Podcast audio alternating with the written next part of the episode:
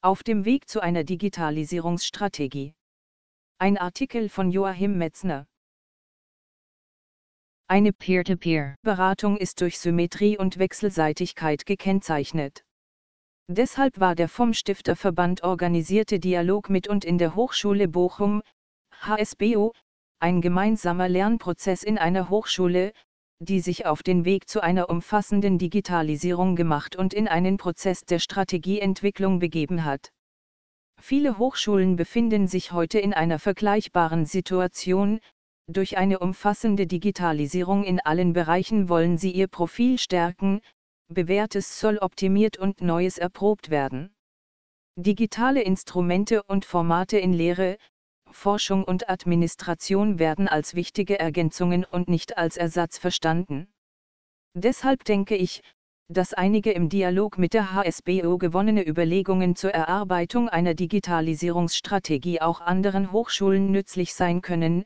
Erstens, bevor eine Strategieentwicklung starten kann, muss die Hochschule für sich einen strategischen Rahmen abstecken, der mit einer Profilentscheidung, Optimierung oder Veränderung des Status quo, verbunden ist. Erst daraus kann ein für die Hochschule spezifisches Nutzungsinteresse an der Digitalisierung abgeleitet werden. Zweitens, jede Hochschule, die sich heute in die Entwicklung einer Digitalisierungsstrategie hineinbegibt, hat bereits eine Vorgeschichte im Bereich der Digitalisierung, Versuche mit E-Learning, punktuelle Nutzung digitaler Medien, insulare Netzwerke, experimentierfreudige Einzelkämpferinnen und Kämpfer. Diese Situation muss erhoben werden.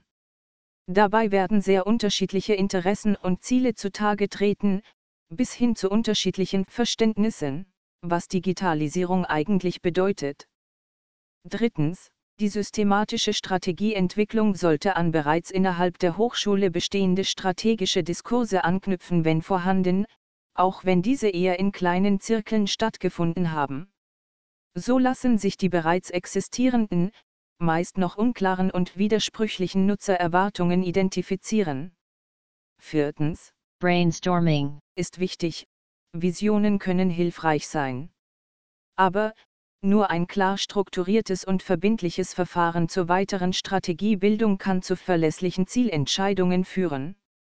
Ein erfolgversprechender Prozess der Digitalisierung wird mit Aufgaben- und Rollenverteilung und der Klärung von Verantwortlichkeiten und Entscheidungsbefugnissen beginnen. Dabei muss sowohl die Interaktion auf den verschiedenen horizontalen Ebenen als auch das Zusammenspiel von Bottom-up und Top-down-Schritten präzisiert werden. Fünftens, die Herausforderungen, die mit einer umfassenden Digitalisierung in Forschung, Lehre, Weiterbildung und Administration verbunden sind, dürfen weder verschwiegen noch klein geredet werden. Das würde sich auf jeden Fall rächen und die Umsetzung gefährden. Das bedingt, dass die vereinbarten Ziele realistisch den Möglichkeiten der Hochschule angepasst sein müssen. In Zeiten ungewisser Haushaltsentwicklungen und einer stürmischen technologischen Entwicklung wird dies an vielen Hochschulen nicht einfach sein. Deshalb sollte ein Konsens darüber bestehen, dass Zielkorrekturen und Änderungen in der Priorisierung von Zielen und Maßnahmen späterhin in einem geregelten Verfahren möglich sind.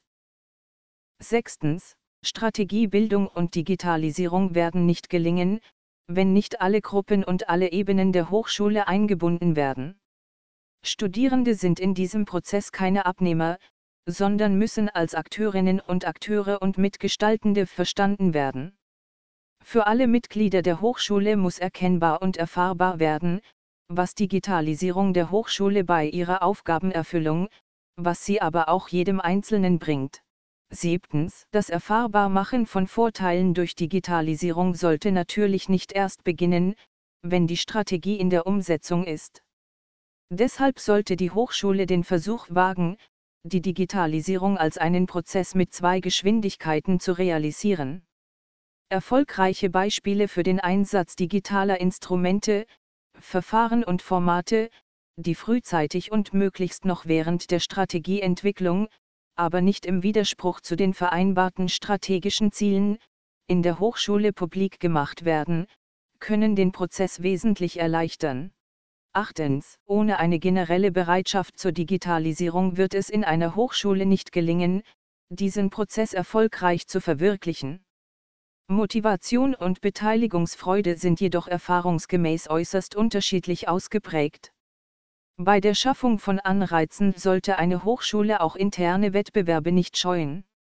Noch wichtiger sind die Ermutigung zur Eigeninitiative und zum Experimentieren mit den neuen Möglichkeiten und die materielle und ideelle Unterstützung von Projekten, die durchaus auch misslingen dürfen. 9. Doch Anreize allein reichen nicht aus. Denn auch wenn eine Hochschule Digitalisierung nicht für eine disruptive Veränderung, sondern zu einer Optimierung nutzen will, führt sie doch zunächst zu erheblichem Mehraufwand und zusätzlichen Aufgaben. Es reicht nicht, wenn eine Hochschulleitung hierfür Unterstützung in Aussicht stellt, sondern es sollte bereits bei der Strategieentwicklung klar festgelegt werden, wofür welche Unterstützung oder welche Kompensation in welchem Umfang verbindlich zur Verfügung stehen werden. Zehntens, der Beratungsbedarf kann im Digitalisierungsprozess individuell äußerst unterschiedlich sein, und oft wird man den Mitgliedern der Hochschule erst einmal helfen müssen, ihren eigenen Beratungsbedarf zu erkennen. Erst wenn dies sichergestellt ist, kann ein Beratungsangebot installiert werden, das auch tatsächlich angenommen wird. Beratung darf sich nicht nur auf die Vermittlung von Handhabungskompetenz und das Verstehen digitaler Werkzeuge, Formate und Verfahren beziehen. Digitalisierung erfordert in vielen Fällen Rollenveränderung, zu der die Bereitschaft geweckt und für die Unterstützung angeboten werden muss. 11. Digitalisierung bedingt Aufgabenveränderungen bei allen Support-Einrichtungen. Wenn diese nicht in der Strategiebildung systematisch und im Konsens verabredet werden, kommt es regelmäßig zu Überschneidungen und zugleich zu Lücken. In diesem Zusammenhang sollte besonders die zukünftige Aufgabenstruktur der Bibliothek überdacht werden, da ihr eine wichtige Aufgabe bei der Vermittlung von Informationskompetenz zukommt. 12. Digitalisierung führt unweigerlich zu Konsequenzen für die Personalplanung und Entwicklung.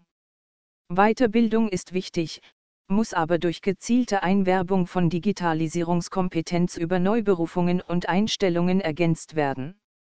Diese zwölf Überlegungen sind kein garantiertes Erfolgsrezept für die Entwicklung von Digitalisierungsstrategien.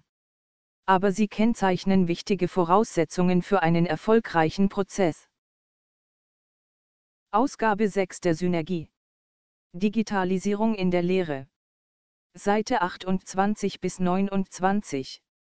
Der Beitrag wurde unter der CC0 Lizenz veröffentlicht.